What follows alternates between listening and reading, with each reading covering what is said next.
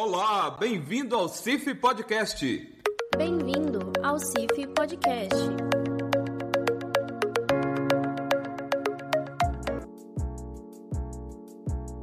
Olá, pessoal! Hoje o nosso podcast está um pouquinho diferente.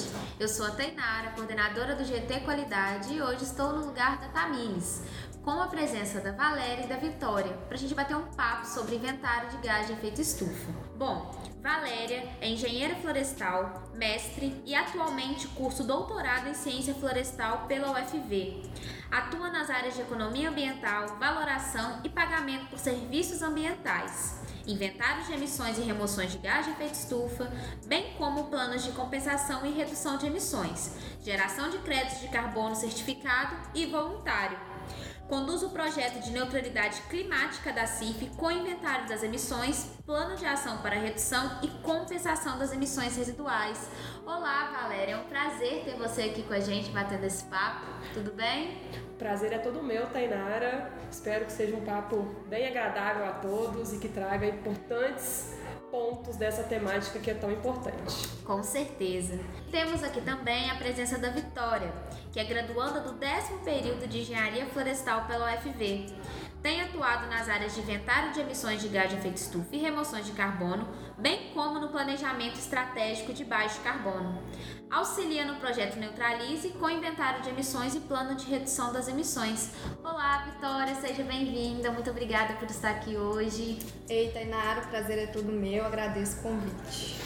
Bom, pessoal, como vocês puderam ver, né, estamos com um time aqui muito bem preparado e capacitado.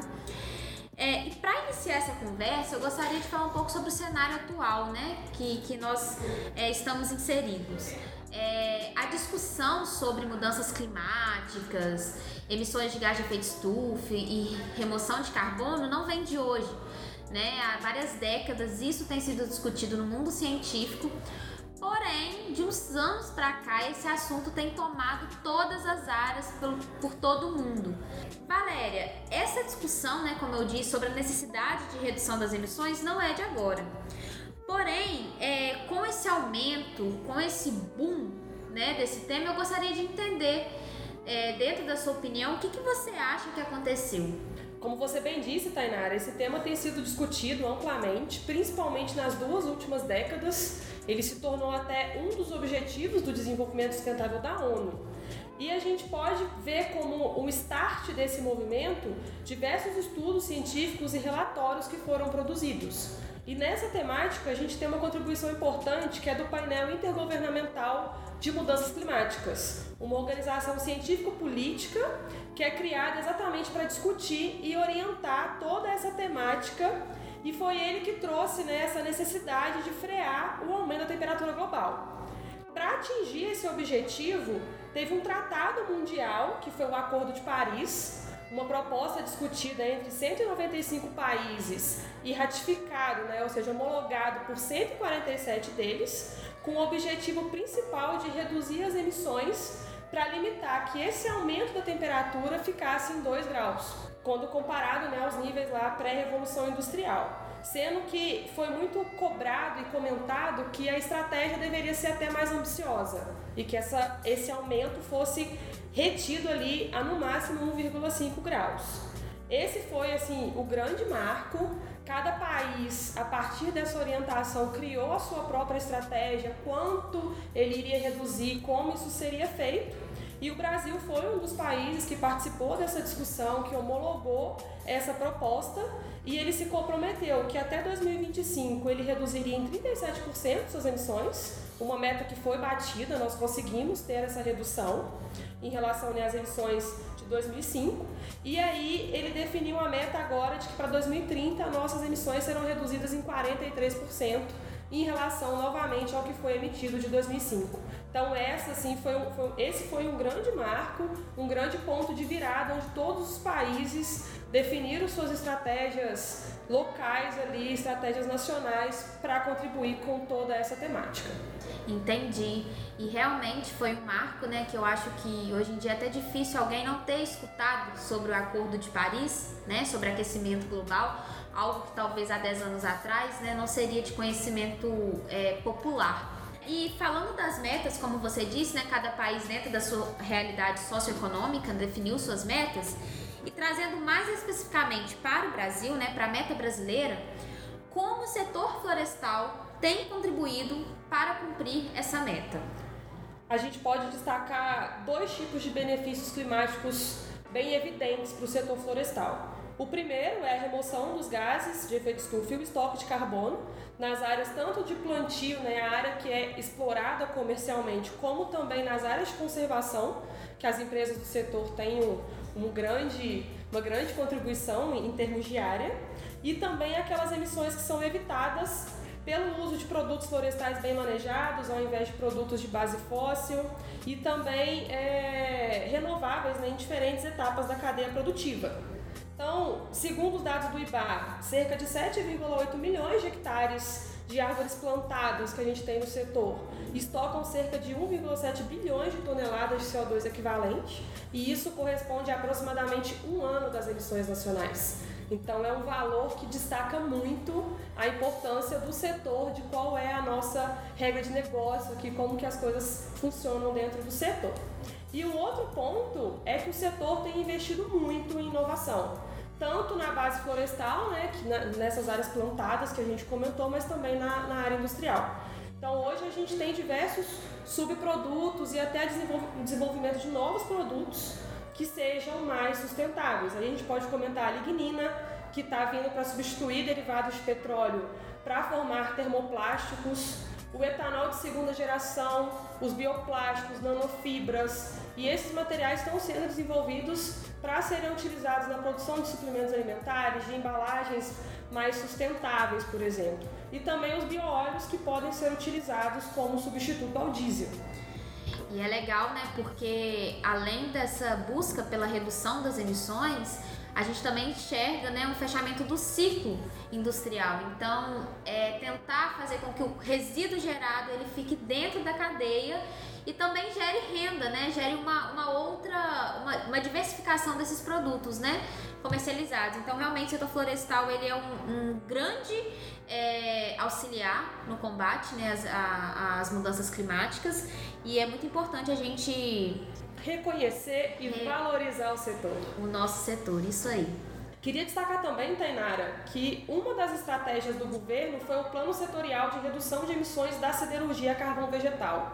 E nesse ponto, a UFV, o Departamento de Área Florestal e a CIF têm uma importância e trouxe certas inovações para o mercado que merecem ser destacadas nesse podcast. Com certeza. Então, o, o projeto que foi desenvolvido aqui da siderurgia sustentável trouxe ferramentas para que a produção do carvão tanto tenha melhorias no processo produtivo com redução das emissões, como que ele fosse mais sustentável.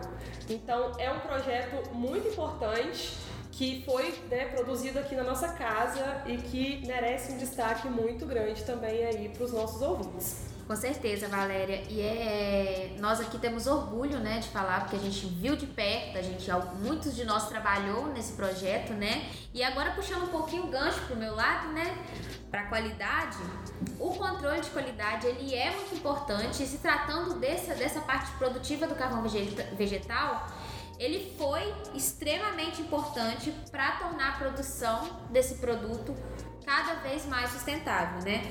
O mapeamento e produção dos processos auxiliou na, na geração de tecnologias, inclusive no aumento de produtividade.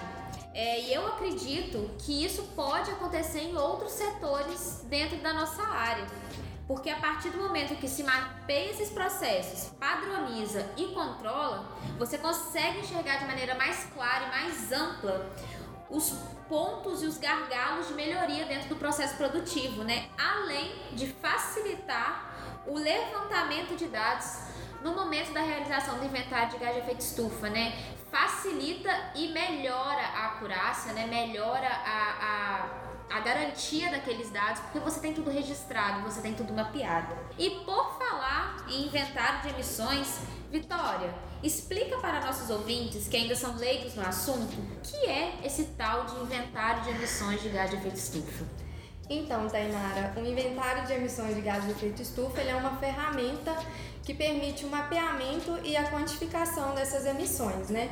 Então, por meio dele vai ser possível você traçar o perfil das emissões de uma determinada organização ou atividade e ver qual gás está sendo mais emitido, qual categoria emite mais ou menos. E Vitória, assim, de forma mais clara, quais são esses gases, né, que a gente não vê, a gente só escuta falar? Explica para nós isso melhor. Os principais gases eles são o dióxido de carbono, o óxido nitroso e o metano. E já linkando ele às fontes de emissão que a gente falou também, é, o dióxido de carbono ele pode ser emitido por uso de combustíveis fósseis, pelo desmatamento, é, pelo uso do solo e a mudança do uso do solo, que inclusive é a principal fonte de emissão brasileira. É, o óxido nitroso ele pode ser emitido pelo uso de fertilizantes, por processos industriais. E o metano, ele pode ser emitido pela produção e consumo de energia elétrica, que é a principal fonte mundial é, de emissão por atividades agrícolas, aterros sanitários e águas residuais, né, os efluentes. E o metano, né, para esclarecer para todo mundo, ele é o gás ligado à pecuária, né? Por isso que tem grandes discussões sobre a necessidade da gente buscar cada vez mais um sistema produtivo mais sustentável para reduzir a emissão desses gases, né? É, e eu também queria entender um pouco por que que agora as empresas estão buscando fazer esse inventário é, de toda forma, né? Fazer esse acompanhamento das suas emissões. Explica para nós. Uma organização, né, não só as empresas, mas também até outras organizações, instituições de ensino, as organizações governamentais, se elas têm aí um inventário bem feito e com uma recorrência, né, então conhecer esse perfil emissor em diferentes anos, em diferentes condições, igual a gente teve a pandemia que alterou todo esse cenário, dá para elas uma melhor avaliação de riscos e oportunidades. Então ela consegue se conhecer para lidar com aquela situação que ela enfrenta. E dentro do setor florestal, acho que é muito importante a gente destacar que muitas dessas empresas podem figurar como cases para benchmarking para outras empresas. Então, seria ali um espelho, é, uma forma de como fazer para realmente mudar esse cenário e contribuir com esse setor. Além do mais, né, vários stakeholders hoje cobram né, de, das empresas que elas tenham um posicionamento, que elas demonstrem ativamente como está sendo trabalhado. Então é outro fator impulsionador que a gente vê hoje no setor e traz também um reconhecimento de mercado e uma vantagem competitiva. Então hoje é um tema que está se popularizando, que as pessoas estão se posicionando frente a ele e fazendo escolhas mais pensadas, levando tudo isso em consideração. E quando você conhece você tem maior chance de identificar oportunidade de melhoria também em termos econômicos, em aprimorar o seu sistema operacional, reduzir custo, reduzir pequenas fugas que a gente acha que é pequena, mas que no fim tem um impacto muito grande na hora de fechar uma conta dentro de uma empresa, né? E além do mais, hoje se fala muito né, em criar um mercado de carbono no Brasil, já tem algumas tramitações legais sobre isso, então é um adiantamento a esse cenário para que a gente também possa compor esse mercado e oferecer nossos créditos de carbono e participar também desse comércio com esse produto. Sim, eu acredito muito que é um adiantamento mesmo isso vem, ser, vem sendo cobrado pelo mercado cada vez mais.